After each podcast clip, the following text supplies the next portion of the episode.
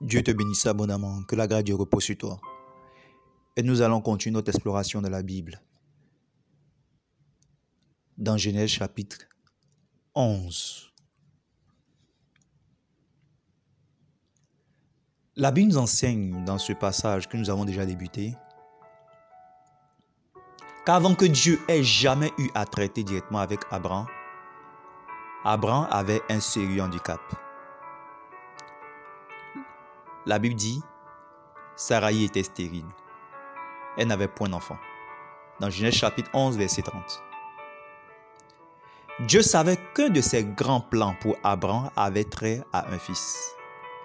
Cela aurait été normal que Dieu ait soigneusement fait des recherches pour s'assurer qu'Abraham et sa femme aient un fils ou soient en mesure d'en avoir un. Il semble que Dieu avait effectivement fait des recherches à ce sujet. Car ne connaît-il pas toute chose Y a-t-il quelque chose qui lui soit caché? Dans ses recherches, il découvrit que Sarai était stérile. Il aurait pu dire, je ne veux pas m'engager dans des problèmes. Je n'ai fait aucune promesse à Abraham. Il est juste un idolâtre comme les autres. Bien plus, il est un idolâtre avec de sérieux problèmes. Et Dieu pourrait chercher une autre personne. Le Seigneur ne fit pas cela. Il vit qu'Abraham avait un problème très sérieux. Il le savait bien. Et pourtant, il le choisit. Dieu s'était plus ou moins dit, je vais choisir celui-ci qui a un grand handicap. Je vais ensuite utiliser son handicap comme base pour le bénir d'une façon extrêmement grande. Ainsi, Abraham et Sarai continuaient avec leurs besoins et Dieu continua à réserver une place spéciale pour eux dans ses dessins. Y a-t-il des obstacles, des difficultés, des handicaps sur ton chemin? Ces barrières se tiennent-elles là où tu as le plus besoin de réussir? Y a-t-il quelque chose ou quelqu'un qui se tient sur la voie de ton succès? Ne sois pas amer et frustré. Ne te tourne pas à gauche ou à droite afin de chercher de l'aide pour te débarrasser de ton obstacle. Je te conseille de te tourner vers le Seigneur. L'obstacle n'est pas là par accident. Il pourrait provenir du diable ou de l'un de ses agents. Néanmoins, Dieu a permis que ce blocage soit sur ton chemin afin qu'il l'utilise pour te bénir. Ne fuis pas tes handicaps.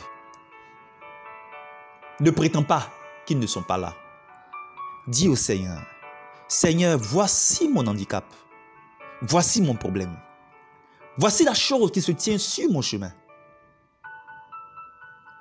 Après que tu aies dit cela, arrête de lutter. Dieu a un merveilleux plan pour transformer ton plus grand handicap en une source de plus grande bénédiction. Comme le verrons plus tard, Dieu avait en effet appelé Abraham et Sarai, qui étaient stériles, à être bénis d'une façon extrêmement grande. Tes handicaps sont des matières premières pour les bénédictions de Dieu sur toi. Paul avait un handicap. Il se tourna vers le Seigneur avec son handicap. Et le Seigneur utilisa cet handicap pour le bénir grandement. Voici comment il le dit.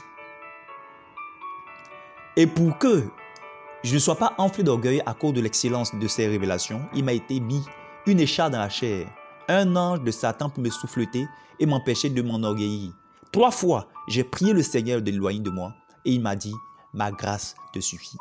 Car ma puissance s'accomplit dans la faiblesse. Je me glorifierai donc bien plus volontiers de mes faiblesses afin que la puissance de Christ repose sur moi. C'est pourquoi je me plais dans les faiblesses, dans les outrages, dans les calamités, dans les persécutions, dans les détresses, pour Christ.